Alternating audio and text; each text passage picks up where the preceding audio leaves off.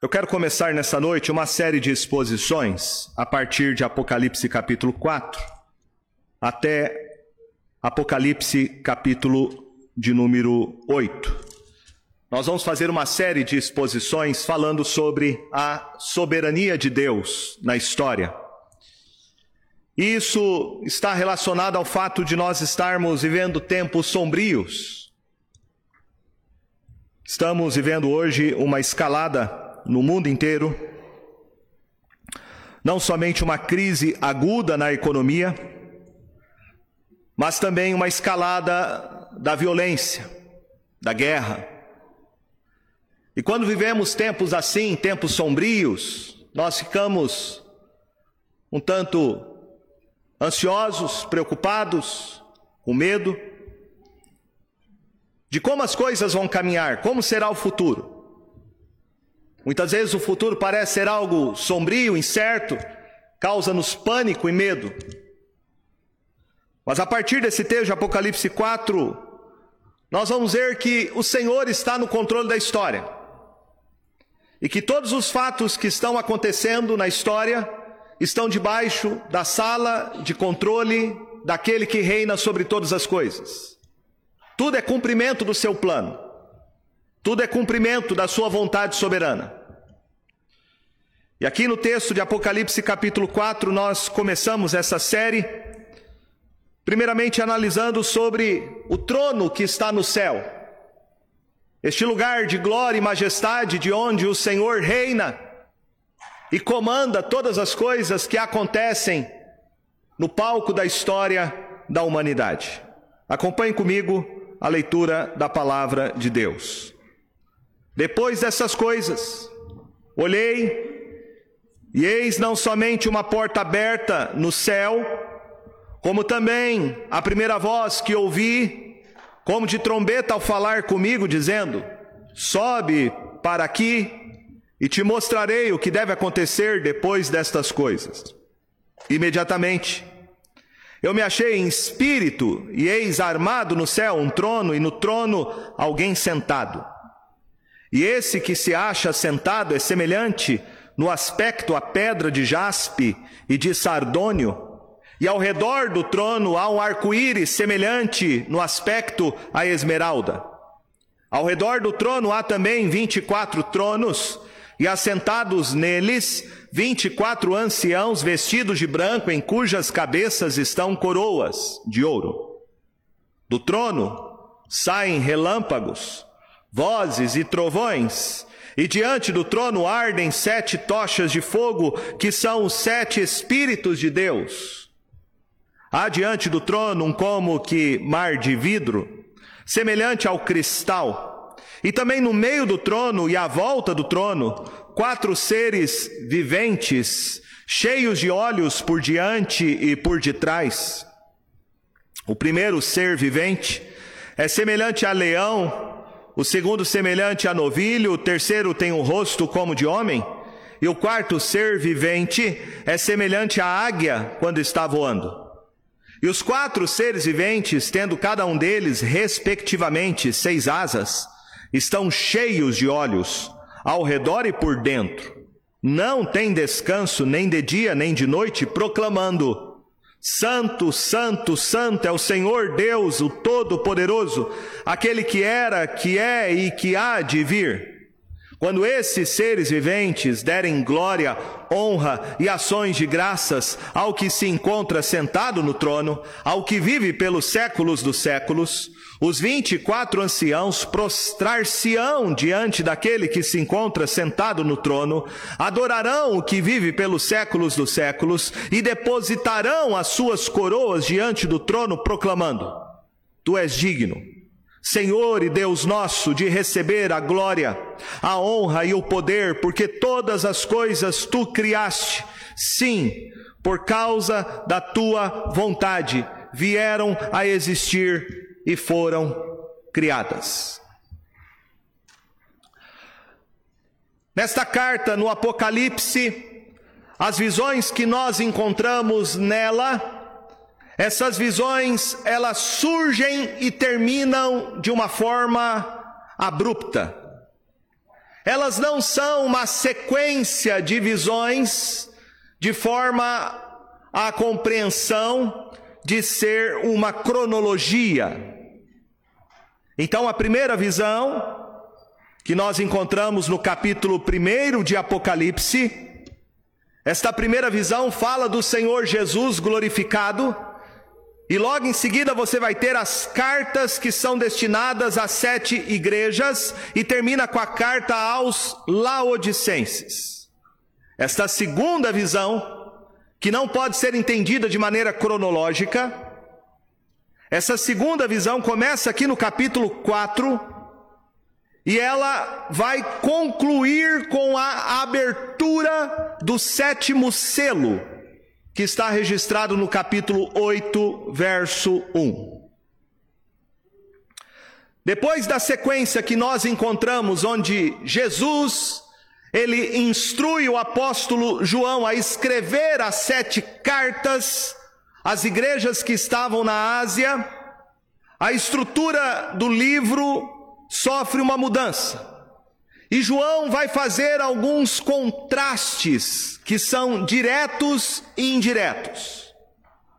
O primeiro é que há um contraste entre aqueles que são pecaminosos, rebeldes da igreja. E você vê isso na carta endereçada a cada igreja da Ásia Menor. Cada uma tem um problema, cada uma é denunciada em algum pecado.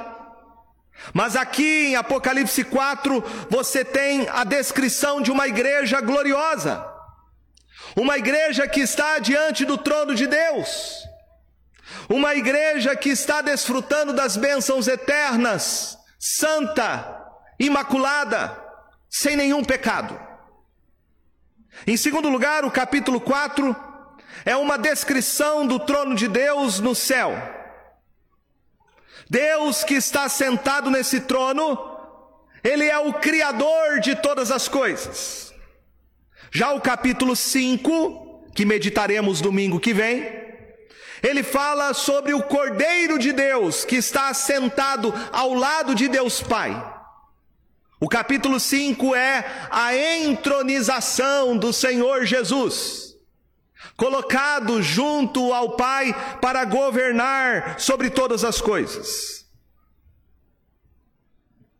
Em terceiro lugar, o capítulo de número 6 ele fala sobre a hostilidade de Satanás, dos anjos caídos contra Deus. E João vai concluir este capítulo fazendo uma descrição dos juízes, dos juízos terríveis que virão sobre eles, sobre os inimigos da igreja. O capítulo 7 vai desvendar a selagem do povo de Deus que juntamente com os anjos e anciãos cantam louvores a Deus e ao Cordeiro. Em quarto lugar, na primeira visão, visão esta que nós já meditamos do capítulo 1, o Senhor Jesus ele se dirige à igreja que estava na Ásia Menor. Agora, a segunda visão do capítulo 4, ela é dedicada a uma descrição que João tem e contempla sobre o trono de Deus. Esse trono ele está no céu. É um trono fixo. É um trono inabalável. E tudo converge para esse trono. Todas as coisas existem por causa daquele que está sentado no trono. Todas as coisas acontecem por causa da ordem, do comando daquele que está sentado no trono. E todas as coisas culminam para aquele que está sentado no trono. Cristo Jesus, o Cordeiro, é Ele quem abre os selos e desvenda a história que vai acontecer. Por último, esta mensagem.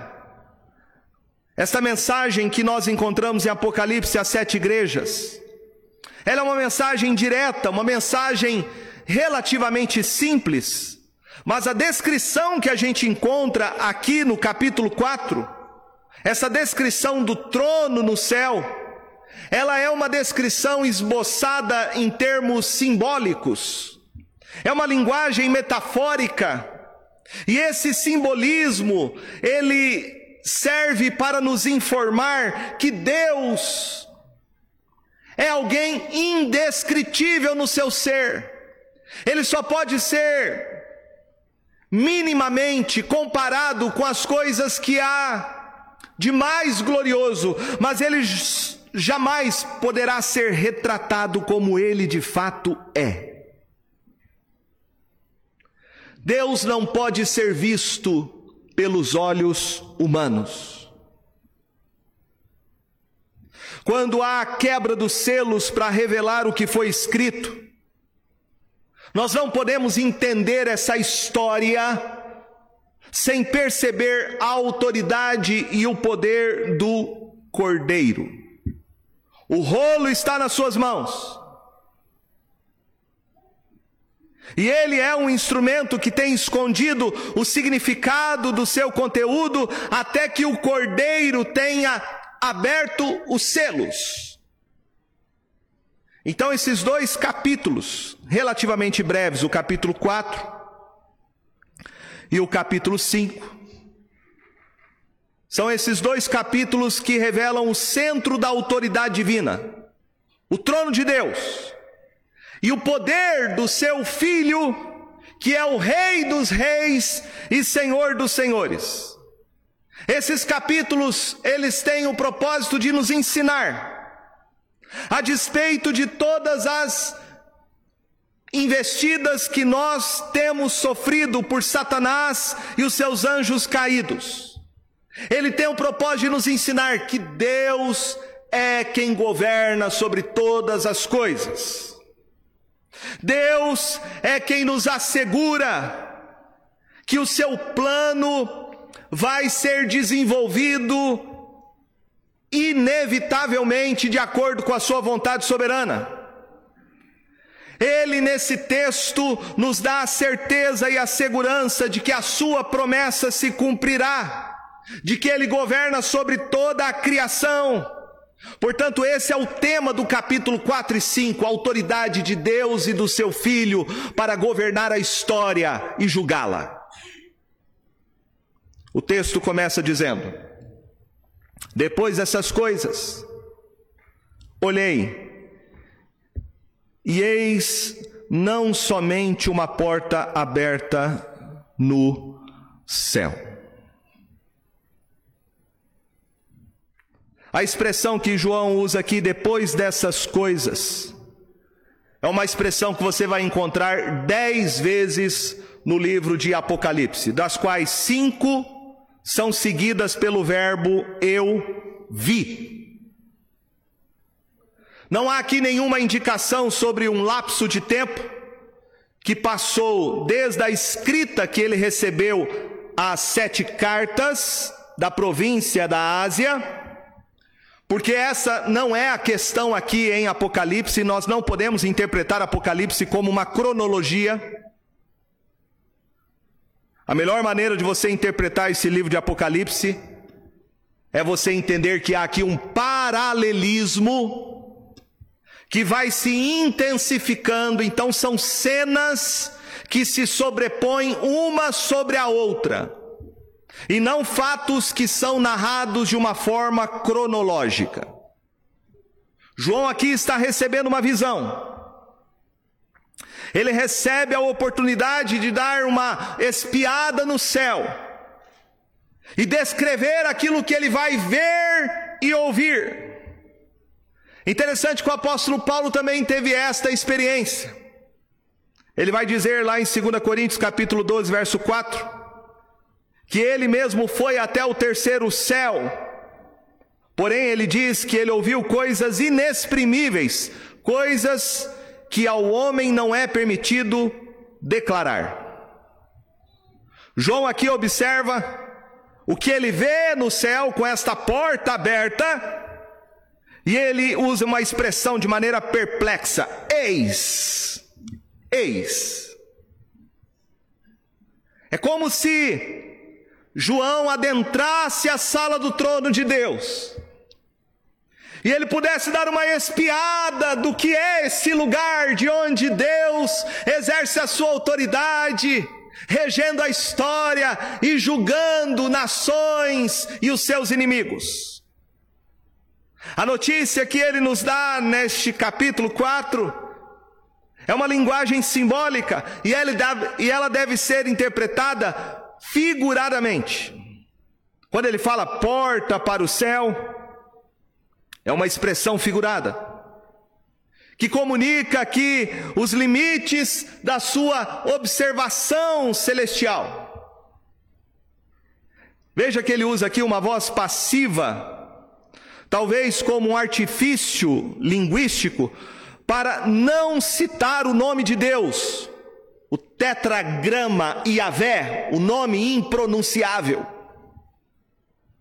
Porque ele fala no verso Eis não somente uma porta aberta no céu, como também a primeira voz que ouvi.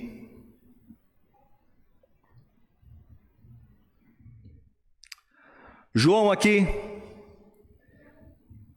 ele parece que fica aterrado, cheio de temor. Ele está aqui tendo o vislumbre do Deus Todo-Poderoso. Deus abriu a porta do céu. Deus deixou esta porta aberta para que João pudesse ver o trono divino e revelar a sua soberania sobre a igreja e sobre a história. É verdade que não foi o primeiro homem que teve essa experiência. Em sonho, no Antigo Testamento, Jacó também viu uma escada que atingia o céu de onde Deus lhe falou, e Jacó exclamou em Gênesis 28, 17: Esta não é, esta nada mais é senão a casa de Deus, este é o portão do céu. Isaías também teve essa visão da glória do Senhor, como Ezequiel e Daniel. Eles viram o trono celestial de Deus. E João aqui ouve uma voz. Ele diz: A voz que eu ouvi, aquela voz que eu ouvi, a primeira voz. Veja que ele conecta a primeira voz com a segunda visão. E quem é essa primeira voz? é o Senhor Jesus.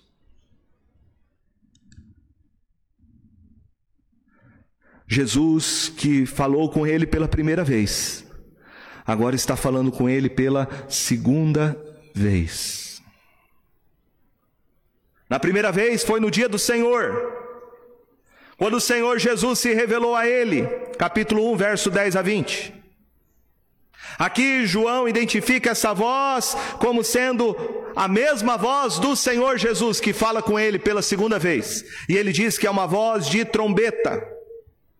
Voz de trombeta. Voz de trombeta significa que a trombeta soava para o povo de Israel quando algo importante estava para acontecer. A trombeta soou quando Deus entregou os dez mandamentos para o povo de Israel. No início do ano novo e no começo das festas, das trombetas, elas tinham que ser tocadas.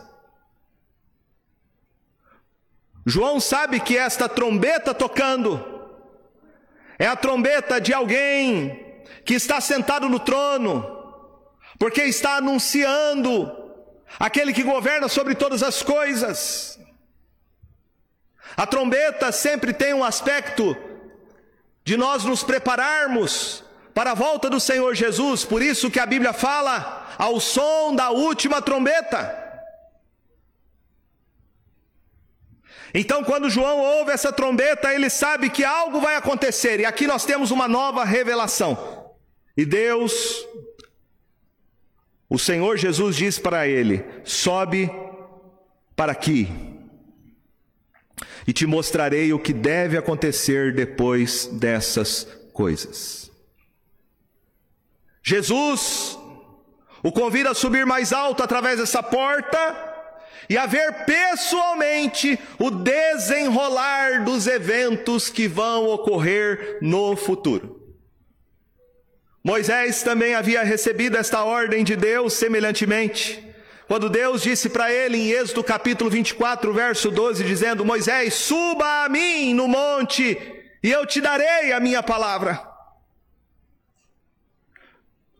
Moisés esteve com Deus no Monte Sinai. E João, aqui na sua visão, é permitido entrar no próprio céu. João é convidado a subir no céu. E Jesus então lhe mostra os eventos futuros. Isto equivale a dizer a João: se permite ver o futuro que descerra diante dele a partir de uma perspectiva celestial. Eu creio que é esta visão que nós precisamos ter a respeito da história. Os homens querem interpretar a história a partir do ponto de vista econômico, a partir do ponto de vista político, a partir do ponto de vista sociológico. Mas nós, como povo de Deus, precisamos aprender a interpretar a história a partir do ponto de vista celestial. É essa perspectiva que nós precisamos ter como igreja. Veja que João vai receber informações que devem acontecer, informações que foram determinadas por Deus e fazem parte do seu plano divino. O que João vai ver é aquilo que Deus planejou. É aquilo que Deus desenvolve ao longo da história, é o seu plano de redenção, de salvação para a sua igreja. Essa frase que diz depois dessas coisas significa no futuro. No futuro essas coisas vão acontecer. Então João pode ver coisas que estavam acontecendo e coisas que vão acontecer. Ele está podendo aqui interpretar o passado, o presente e o futuro. É assim que nós podemos compreender o que está acontecendo à nossa volta. É com a revelação que Deus faz de si mesmo na Sua palavra. A Bíblia são os óculos pelos quais nós podemos enxergar o que está acontecendo à nossa volta, o que já aconteceu e o que ainda vai acontecer. Eu uso óculos. Se eu tirar meus óculos, eu vejo vocês aqui. Eu não consigo ler o que está aqui diante dos meus olhos porque fica tudo embaçado. Mas quando eu coloco os meus óculos, eu enxergo as coisas claramente. Eu creio que nós precisamos, meus irmãos, ter os óculos da Escritura para nós podermos entender o que já aconteceu, o que está acontecendo e o que vai acontecer na história. O texto nos fala, no verso de número 2, que imediatamente eu me achei em espírito e eis armado no céu um trono, e no trono alguém sentado. Ele se achou em espírito. Aqui é uma discussão se é o Espírito Santo ou se o Espírito se refere ao Espírito de João. Eu creio que a tradução que nós temos aqui é espírito em letra minúscula, então o tradutor preferiu essa segunda opção. Ele entendeu que João não foi levado pelo Espírito Santo até o trono de Deus, mas que ele foi levado pelo Espírito, ou seja, ele esteve diante do trono de Deus numa experiência extracorpórea. Extracorpórea. Alguns entendem que aqui houve um certo transe profético em João. Ele foi tomado em espírito até a sala do trono.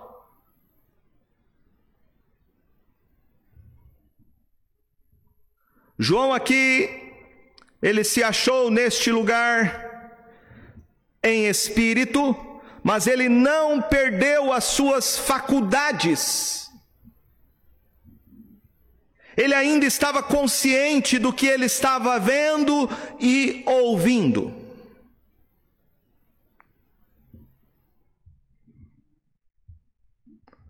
E ele vai dizer: E o que estava e esse que se acha sentado é semelhante no aspecto à pedra de jaspe e de sardônio, e ao redor do trono há um arco-íris semelhante no aspecto a esmeralda. Então ele vê no céu um trono, esse trono está fixo. A Bíblia fala que Paulo esteve no paraíso, que é o terceiro céu. Terceiro céu. Eu creio que não é uma dimensão espiritual, o um mundo paralelo. Eu creio que é um mundo, sim, físico, onde o Senhor Jesus está sentado à direita de Deus Pai, num trono, onde lá estão os nossos irmãos que já partiram com Cristo as suas almas estão diante do trono. Eu creio no local físico, onde João foi transladado em espírito para ver este lugar que é a sala do comando, a sala do trono, de onde Deus governa todas as coisas. Ele viu um trono, um trono, e alguém assentado neste trono. Meus irmãos, João está tendo aqui uma das experiências mais maravilhosas que homem nenhum jamais teve. Lembra que Moisés queria ver isso, ele pediu para Deus: Deus, deixa-me ver um pouco da tua glória. E Deus falou para Moisés: Moisés, se coloca aí no meio das pedras, porque eu vou passar de costas e você vai ver um pouquinho da minha glória. Porque se eu me revelar a você, a você, Moisés, você não vai subsistir. E a Bíblia fala isso, a Bíblia fala que Deus é luz inacessível, que homem nenhum é capaz de contemplá-lo e permanecer vivo diante da sua glória. Portanto, o que João viu aqui não é Deus como ele é, é uma manifestação da glória de Deus, é uma teofania em que ele faz algumas comparações sobre a glória e a majestade desse Deus.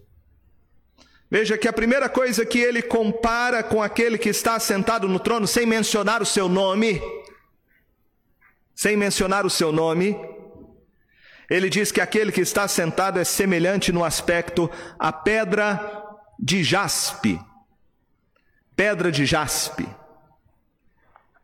João aqui está descrevendo Deus na sua glória. E ele compara Deus a esta pedra preciosa. Você vai encontrá-la em Apocalipse 21, verso 11, quando diz: O seu fulgor era semelhante a uma pedra preciosíssima, como pedra de jaspe cristalina.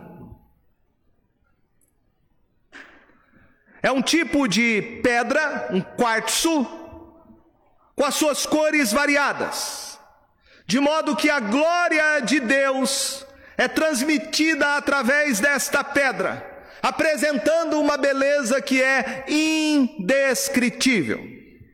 Essa pedra de jaspe é uma pedra que já existe na antiguidade Pode ser diferente da pedra que hoje nós chamamos pelo mesmo nome.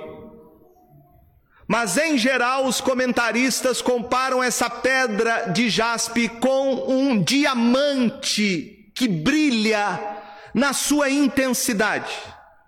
Essa radiância é um quadro dessa luz inacessível de Deus que a ninguém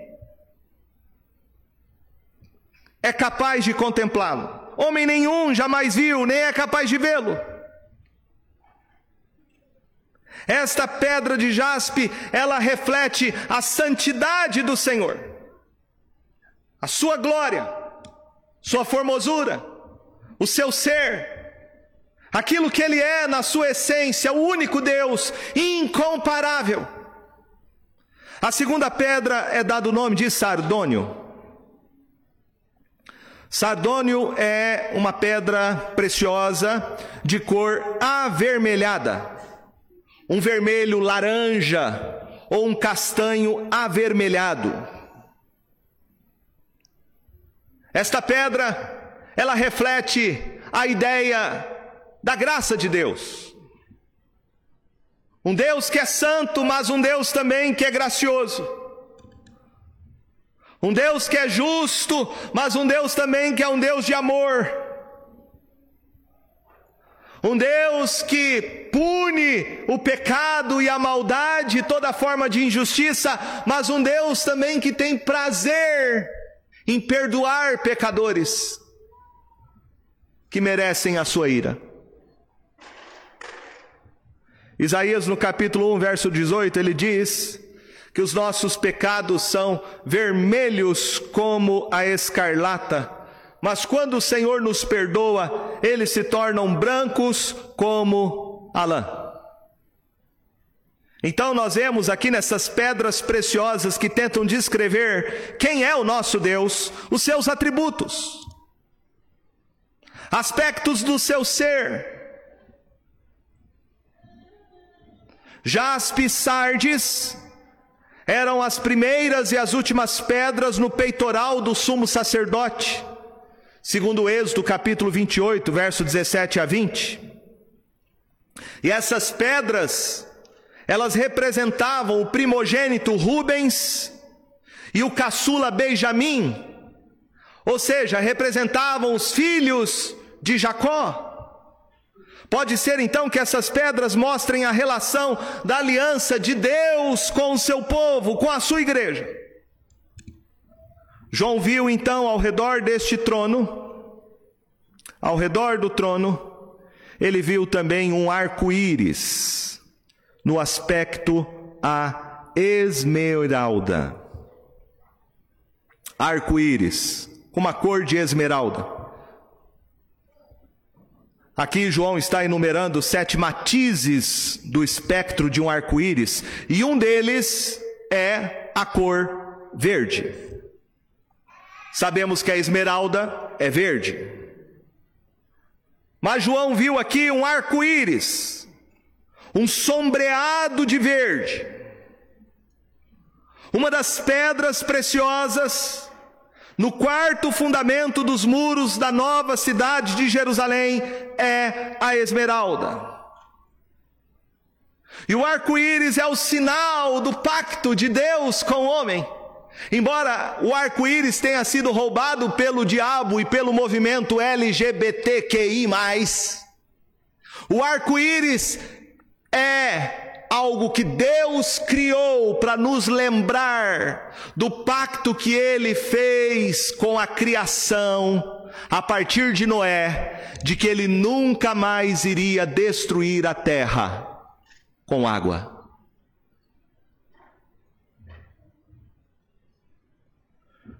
O arco-íris, esse semicírculo acima do trono de Deus, ele simboliza a aliança de Deus com seu povo. Ele simboliza a misericórdia de Deus com seu povo. Então veja que nós temos aqui três atributos de Deus. Nós temos a santidade de Deus, nós temos o amor de Deus e nós temos a misericórdia de Deus. Esses atributos estão diante do seu trono e Deus administra cada um desses atributos de maneira perfeita e harmônica. A sua ira nunca funciona à custa da sua fidelidade. O seu julgamento nunca revogam as suas promessas. O poder e a santidade de Deus eles nos levariam ao medo, ao terror, se não fosse a fidelidade e a misericórdia que Ele tem por nós. Como disse o profeta, a misericórdia de Deus é a causa de nós não sermos consumidos.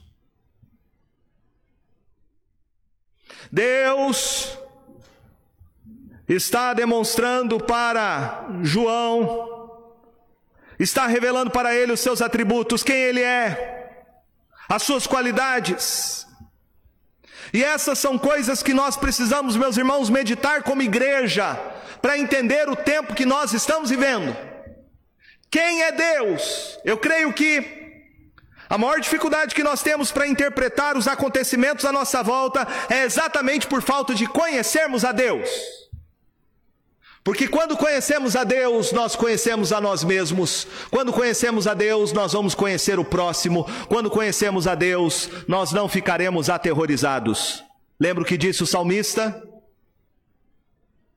Ele disse: Aquietai-vos e sabei que eu sou Deus. Quando nós conhecemos quem é Deus, quem Ele é, seus atributos, nós podemos encontrar paz em nosso coração, segurança, em meio às situações mais terríveis, em meio às adversidades, aos tempos sombrios que estamos vivendo e que nos esperam. Veja comigo que ao redor do trono, diz o verso 4: ao redor do trono há também vinte e quatro tronos, e assentados neles, vinte e quatro anciãos vestidos de branco, em cujas cabeças estão coroas de ouro. Vinte e quatro tronos, vinte e quatro é o número que você vai encontrar em Apocalipse em várias ocasiões. Aqui, no verso de número 10, capítulo 5, verso 8, capítulo 11, verso 16 e capítulo 19, verso 4. Veja que esses tronos, esses 24 anciãos, eles tinham duas marcas. Diz o texto que eles estavam vestidos com roupas brancas e usavam coroas de ouro em suas cabeças. O que é que isso significa?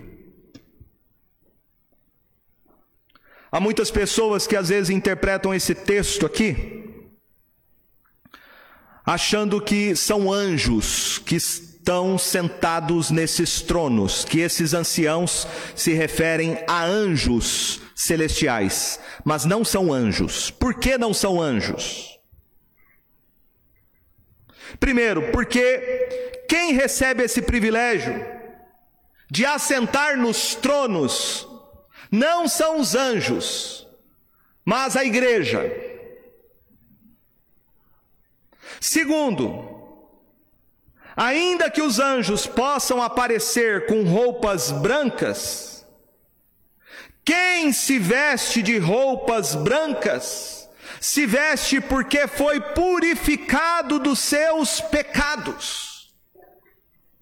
E os anjos que estão diante do trono de Deus, não recebem purificação dos seus pecados, não são alvos da redenção. Apocalipse 3, verso 4 diz assim: Tens condudo em Sardes umas poucas pessoas que não contaminaram as suas vestiduras e andarão de branco junto comigo, pois são dignas.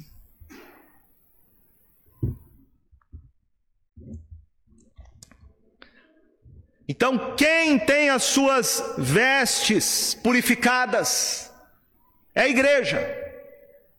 Nós temos as nossas vestes limpas no sangue do Cordeiro. E é por causa de Cristo Jesus que nós podemos nos assentar nos lugares celestiais. Terceiro, essas coroas aqui simbolizam autoridade. Essas coroas aqui representam autoridade para governar juntamente com Jesus. E este é um privilégio que ele concede à igreja e não aos anjos. Deus criou Adão do pó da terra, e diz a Bíblia que ele foi coroado com glória e honra. Deus deu a ele o governo sobre o mundo. Deus, porém, criou os anjos como espíritos para ministrar e servir às necessidades do seu povo. A Bíblia diz que quando Adão pecou, ele levou toda a humanidade com ele na queda, mas Jesus Cristo, que é o segundo Adão, ele veio para nos redimir. A obra de Cristo tem como alvo homens caídos e não os anjos. Os anjos não recebem a remissão dos seus pecados, aqueles anjos que se rebelaram contra Deus no céu e que foram expulsos da sua presença, esses não são redimidos. Quando o povo de Deus, então, é redimido pelo Senhor, ele é colocado numa posição de autoridade, ele se torna cordeiro juntamente com Cristo Jesus e desfruta de todas as bênçãos celestiais compradas pelo sangue do cordeiro. Nós temos aqui então 24 anciãos que ocupam tronos para governar e para julgar. Eles usam roupas brancas para simbolizar a pureza e usam coroas para indicar a vitória como povo da aliança, recebem o privilégio de governar, enquanto os anjos são apenas mensageiros. E no capítulo 4 e 5 que nós vemos aqui, João relata que ao redor do trono estão seres viventes, que são seres angélicos, anjos, e não anciãos. Então, os 24 anciãos, eles representam a igreja do Senhor. 24. 12 vezes 2. Os 12 patriarcas e os 12 apóstolos, formando 24. 24 anciãos que representam toda a igreja do Senhor toda a igreja do Senhor. A igreja una do Senhor, comprada pelo sangue de Cristo, que está diante do trono de Deus. Hoje nós estamos espiritualmente. Eu e você, em certo sentido, a Bíblia diz que já reinamos com Cristo. Já estamos, eu e você, assentados com Cristo nos lugares celestiais já gozamos de uma certa autoridade que Ele nos concede e vitória. Porém, nós vamos desfrutar dessas coisas plenamente um dia que nós estivermos na presença do Senhor Jesus.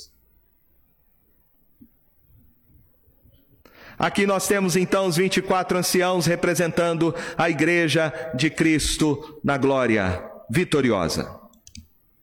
E veja comigo que do trono, verso 5, do trono saem relâmpagos, vozes e trovões, e diante do trono ardem sete tochas de fogo, que são sete Espíritos de Deus.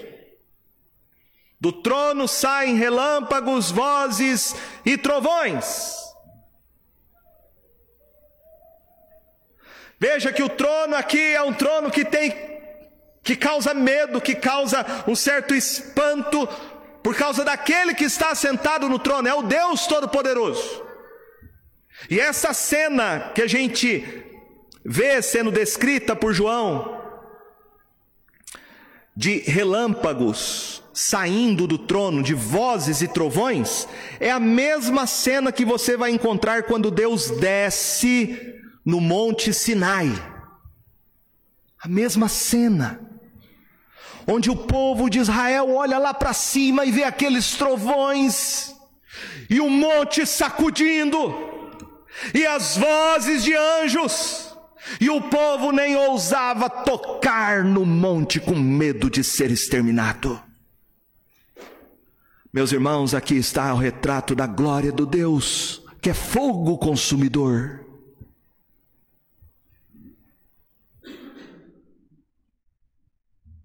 Nós temos que ler esta passagem e entender que João está vendo aqui o próprio trono do Senhor, na sua glória, no seu poder, na sua força. mas ele não é consumido por Deus. Nós podemos um dia, e eu creio que nós vamos experimentar isso. Vai ser maravilhoso.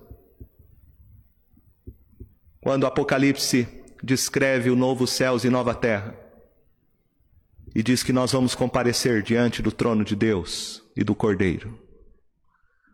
Nós não vamos ser consumidos pela ira santa desse Deus, porque nós vamos contemplar a Deus Pai pela face de Cristo, o nosso Cordeiro, o nosso Redentor. Este trono de Deus que causa medo, terror, pânico, nós vamos poder desfrutar dessa presença gloriosa desse Deus por causa da sua misericórdia, da sua graça, além dele ser santo e justo. É por causa de Cristo Jesus, pelos méritos de Cristo Jesus, é que nós estaremos lá. Veja que o texto fala de sete tochas diante do trono que ardem ardem sete tochas de fogo. E João vai dizer que essas sete tochas são os sete Espíritos de Deus. O que ele está vendo é o Espírito Santo na sua plenitude, porque o número sete sempre se refere à ideia de completude, de plenitude. Essas tochas que jamais apagam diante do trono, elas têm o seu simbolismo no candelabro de ouro que ficava no tabernáculo. Fazem parte da profecia de Zacarias, capítulo 4, verso 2. Esse candelabro de sete lâmpadas ficava na área que estava fronteira para o Santo dos Santos. É um candelabro de azeite que queima sem parar, dia e noite, que retrata a santidade de Deus. Essas tochas representam os sete Espíritos de Deus, a plenitude do Espírito Santo. E é por meio do Espírito Santo que nós somos animados, que nós somos confortados, que nós somos santificados, que nós somos convencidos do nosso pecado.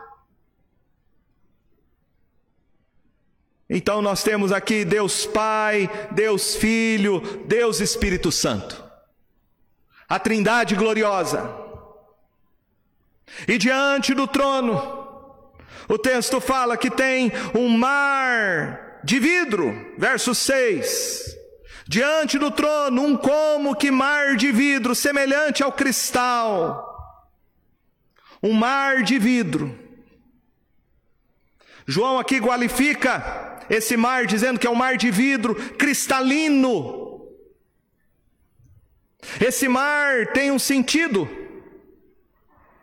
Não é mar como a gente conhece, um oceano, mas o mar tem um sentido simbólico. Porque Apocalipse 21, diz que no novo céu, na nova terra, não existe mais o mar. E eu não acredito que Apocalipse esteja falando do mar no sentido de oceano. Não faz sentido. Como que Deus vai renovar novos céus e nova terra e não vai ter mais mar? Não vai ter mais oceano? Não acredito nisso. O mar para mim é um representativo do que? de nações. Esse mar de vidro aqui nos remete à ideia do mar vermelho. Lembra do mar vermelho?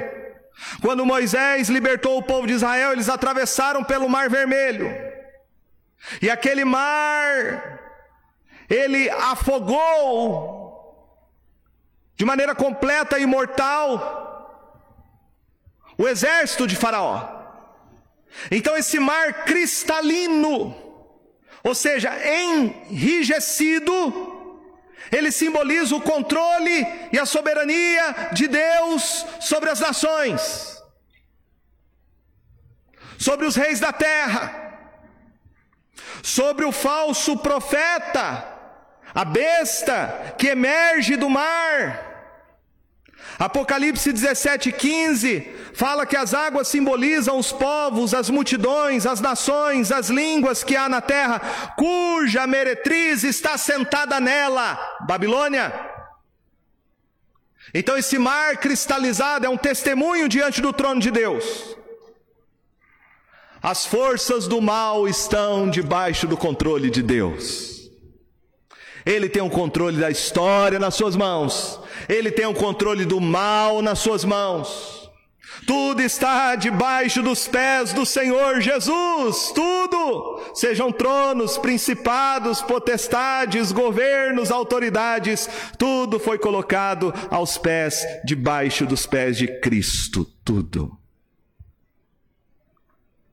Meus irmãos, essa visão que João tem, é a visão que a gente precisa ter. O mal, a guerra, a fome, a doença, a crise, tudo isso está debaixo do controle do Deus Todo-Poderoso. Tudo. E veja que no meio do trono, diz o texto bíblico, no meio do trono e à volta do trono, quatro seres viventes cheios de olhos, por diante e por detrás. O primeiro ser vivente é semelhante a leão o segundo, semelhante a novilho. O terceiro tem um rosto como de homem. E o quarto ser vivente é semelhante à águia quando está voando. E os quatro seres viventes, tendo cada um deles, respectivamente, seis asas, estão cheios de olhos, ao redor e por dentro, não tem descanso, nem de dia nem de noite, proclamando: Santo, Santo, Santo é o Senhor Deus, o Todo-Poderoso, aquele que era, que é e que há de vir. Quem são esses seres celestiais que estão diante do trono? O texto fala de quatro seres viventes. Eles não estão imóveis, mas eles estão em movimento. E eles são os mensageiros de Deus. Ezequiel, que é o pano de fundo desta visão, chama eles de querubins. São seres celestiais, de elevada hierarquia, designados para proteger, para guardar, por exemplo, a árvore da vida, a arca da aliança. Eles são cheios de olhos na frente e por trás, porque nada escapa à atenção deles, eles estão em prontidão diante do trono. Eles cantam louvores, eles exaltam os atributos de Deus, reconhecendo que somente Ele é o único Deus santo, que não há ninguém igual a Ele, que somente Ele é o Deus Todo-Poderoso. João aqui descreve esses seres viventes, dizendo que um tem um aspecto de leão, ou tem aspecto de novilho, ou tem aspecto de rosto de homem, outro tem aspecto de uma águia que voa. E Ezequiel descreve essas quatro criaturas viventes como tendo cada uma um rosto de homem, de leão, de boi e de águia. A ordem aqui na visão de João é diferente. Mas esses seres viventes, eles representam a ousadia, a coragem, a força, a tenacidade, a inteligência, a sagacidade, a prontidão e a velocidade. A descrição desses anjos com aspectos humanos e de animais diz respeito a essas qualidades que são encontradas em cada um dos animais que são aqui representados. Então o que João está vendo é que esses anjos que estão diante do trono de Deus, numa hierarquia celestial elevadíssima, esses anjos são os ministradores de Deus e eles têm um propósito de cumprir os planos soberanos de Deus. Eles estão diante do trono e o texto fala que eles estão de dia e de noite, sem nenhum cansaço, que eles não têm descanso e eles estão proclamando: Santo, Santo, Santo. É o Senhor Deus, o Todo-Poderoso, aquele que era, que era e que há de vir. Nós temos aqui um oratório de louvor. E essa adoração pode ser dividida em dois movimentos. Primeiro, o hino da criação, que nós temos aqui no capítulo 4. E depois o hino da redenção, que você vai encontrar no capítulo 5. Eles aqui estão cantando a majestade e a glória, o poder do Senhor. Reconhecendo que não existe ninguém igual ao nosso Deus que não há nada semelhante a Ele, que somente Ele é o Deus Todo-Poderoso, que Ele é o Criador de tudo que há. Tudo que há. E o verso 9 diz: Quando esses seres viventes derem glória, honra e ações de graças ao que se encontra sentado no trono, ao que vive pelos séculos dos séculos. Os vinte e quatro anciãos prostrar-se-ão diante daquele que se encontra sentado no trono, adorarão que vive pelos séculos dos séculos e depositarão as suas coroas diante do trono, proclamando: Tu és digno, Senhor, e Deus nosso, de receber a glória, a honra e o poder, porque todas as coisas tu criaste, sim, por causa da tua vontade vieram a existir e foram criadas.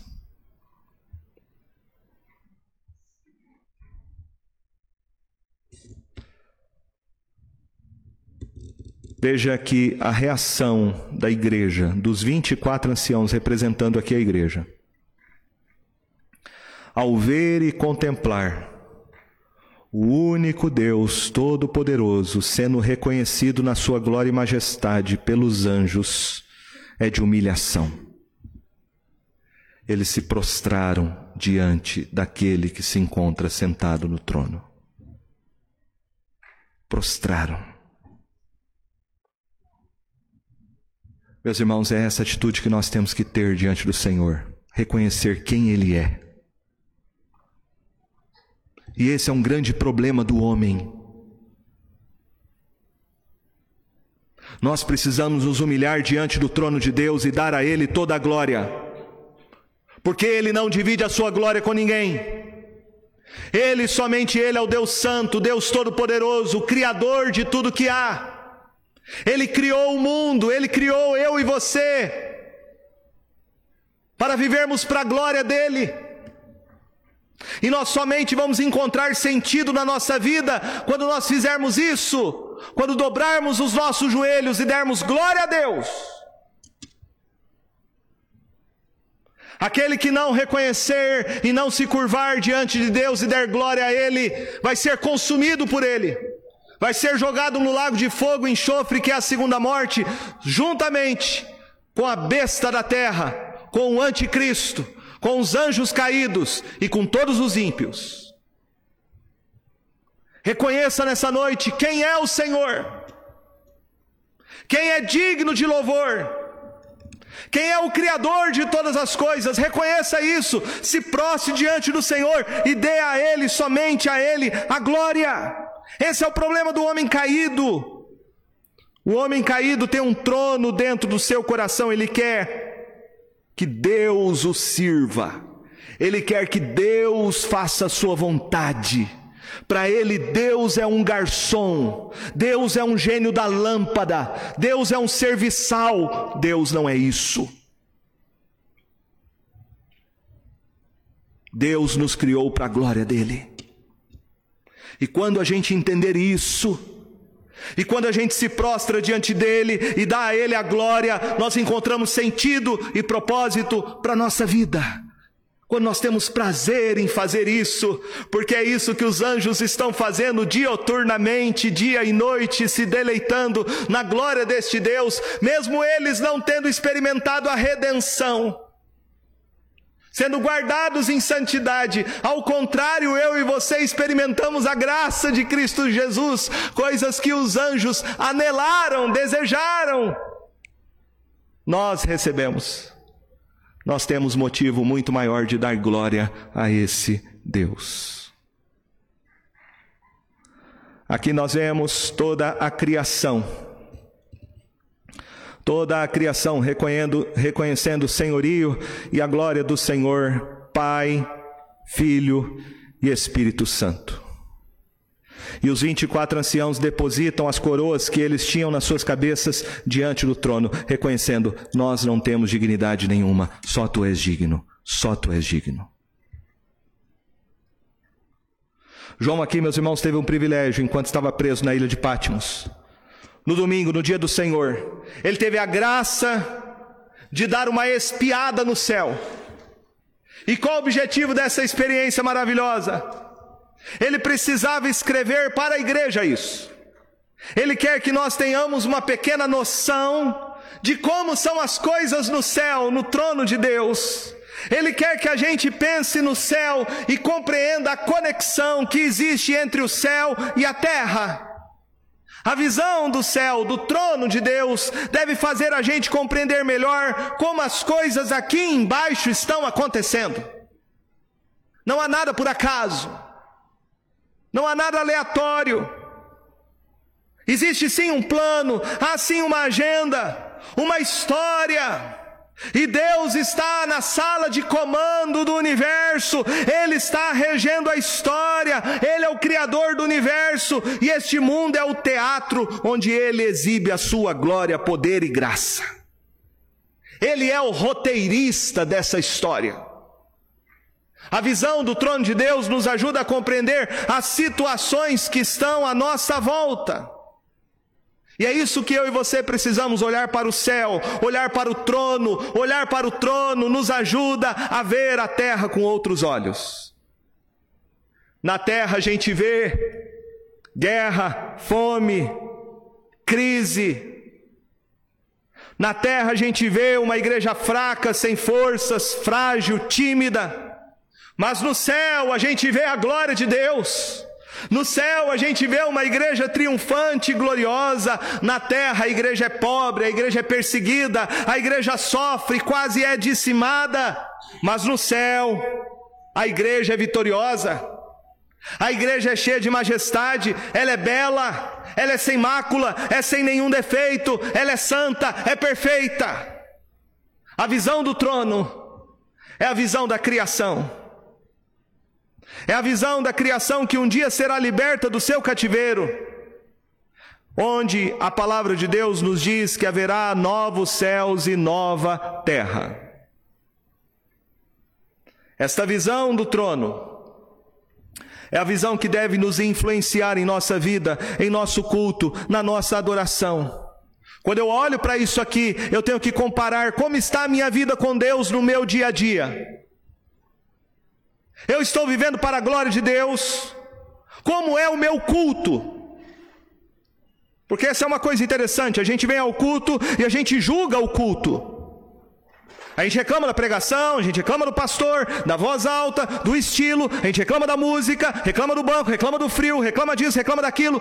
A pergunta é: quem você veio adorar? Quem? Quem? É você? O culto é para você? Então você está enganado. Aqui não é lugar de entretenimento. Aqui é lugar para Deus ser adorado. Deus ser adorado. Ele é o alvo. Ele é o objetivo. É Ele que é digno. Ele que é digno. Não é nem eu nem você. Ele. Ele, somente Ele. E Ele não divide a sua glória com ninguém. Meus irmãos, se a gente pensasse mais sobre quem Deus é, onde Ele está, a Sua santidade, a Sua majestade, o Seu poder, muita coisa mudaria na nossa vida. Muita coisa mudaria na maneira como nós nos relacionamos com Deus, na maneira como nós nos relacionamos com o próximo no nosso dia a dia. Quando nós passamos por decepções e passaremos neste mundo, não sei se o mundo vai melhorar ou se vai piorar, eu acho que ele vai piorar e vai piorar cada vez mais. Se você acha que está difícil, vai ficar pior ainda. Não se engane, os dias são maus. Nós temos que lembrar onde está o nosso tesouro. E onde está o nosso tesouro? Não está aqui na terra. Não é sua conta bancária, seu carro. Não é o seu trator. Não é sua casa. Não é o seu dinheiro no banco. O seu tesouro está lá. Está lá no céu. Tem uma canção que diz: Lá está o meu tesouro, lá onde não há choro, onde todos um dia cantaremos juntos hinos ao Senhor. É lá, não é aqui, é lá. Que Deus possa abrir os nossos olhos, que Ele nos dê a graça de contemplarmos Sua majestade, Sua glória e vivermos para o Seu louvor. Amém?